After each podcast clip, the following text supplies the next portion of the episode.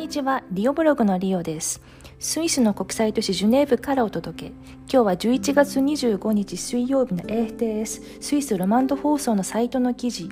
スイスではフランス語圏の5つの州のレストランが12月10日に営業再開についてご紹介しながら実際のところどんな感じなのかお話しします。フランス語のタイトルは Les restaurants de 5 cantons romans vont rouvrir le 10 décembre です。スイスではフランス語圏の5つの州のレストランが12月10日に営業を再開。Les restaurants de 5 cantons romands vont rouvrir leurs portes, portes le jeudi 10 décembre. Les cantons de Vaud, Genève, Fribourg, Neuchâtel et du Jura ont convenu d'une harmonisation de la date de réouverture. フランス語圏の5つの州のレストランが12月10日木曜日に営業を再開する。ボー州、ジュネーブ州、フリブール州、ヌーシャテル州、ジュラ州は再開日の調整に合意したとあります。フランス語圏うんと言いましてもスイスのフランス語圏は12月10日からレストランが営業再開しますがフランスでは確か1月20日から営業が再開だったと思います1ヶ月以上早い再開がスイスのフランス語圏で行われますそしてその次のトピック le Conseil d'État genevois a annoncé la réouverture de tous les commerces à Genève à partir de samedi. Les enseignes non indispensables avaient été fermées au début du mois.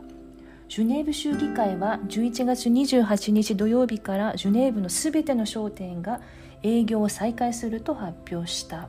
生活に必須ではない店舗は11月初めから閉鎖されていた。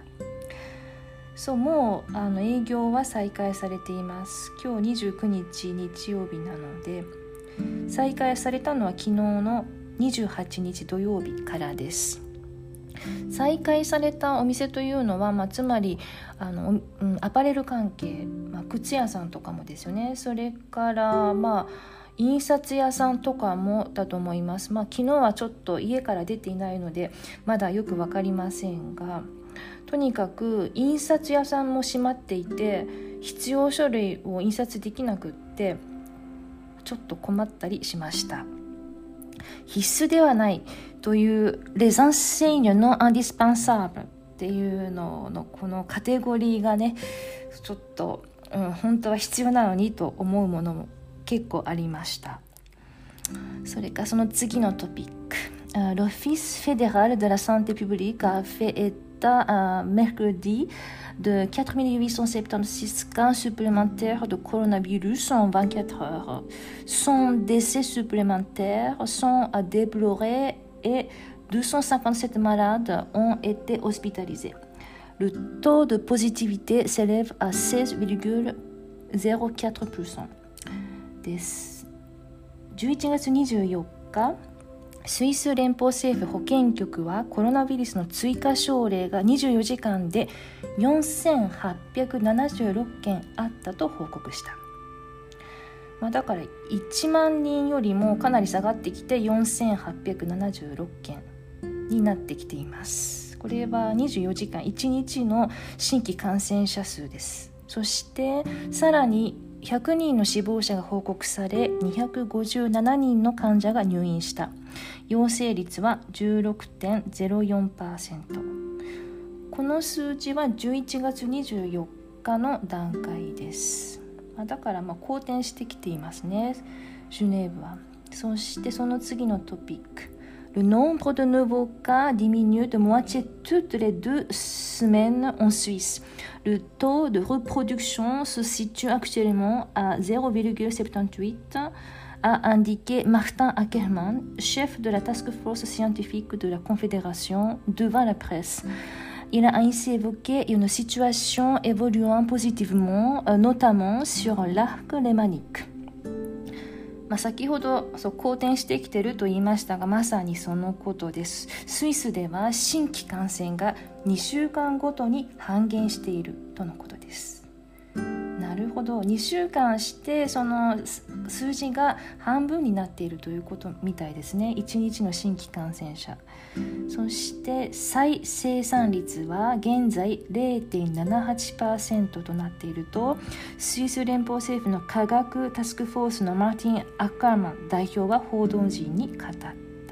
彼は特にレマン湖地域での好転している状況を語ったとあります。レマン湖地域というのはフランス語圏スイスのフランス語圏例えばジュネーブ州ボー州ですねそしてその次のトピック L'OFSP constate par ailleurs une diminution du nombre de consultations en cas de symptômes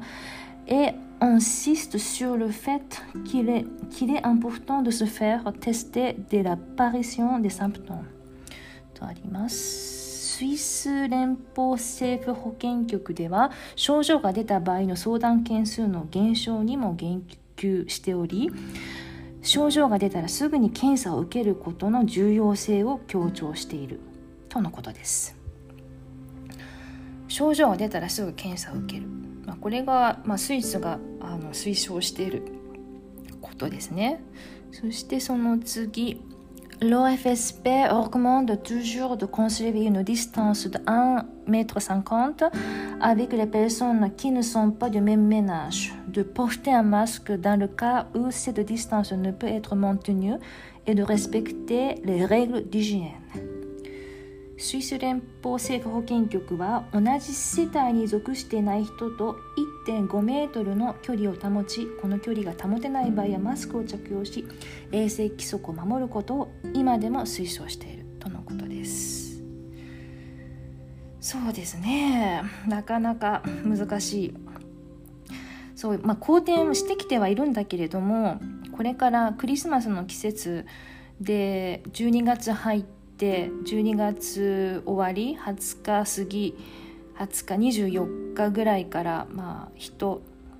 確か義務教育ジュネーブ州の場合は24日まで義務教育があるはずです。義務教育の授業があってそれからまあ2週間ほど冬休み、まあ、冬休みというかクリスマスの休みですね。冬休みはその後にあるから冬休みとは言わないかもしれないけれども。そうクリスマスの休みがあるはずです。その間うーんかなりそうみんなが心配してるのはやはり人々の移動それから家族で長時間家族や親戚と長時間一緒に食事会をしたりして過ごしてそしてまあスキーをしに行ったりとかしてうん交通公共交通機関を使ったりしてそしてその後またじあの実家からあの都市都市部の家に帰ってきてで学校や職場に戻るというのをやっぱりみんなこれから感染者数1月入って上がるんじゃないかとみんな考えています。そうですね。なかなか難しいです。皆さんお気をつけてお過ごしください。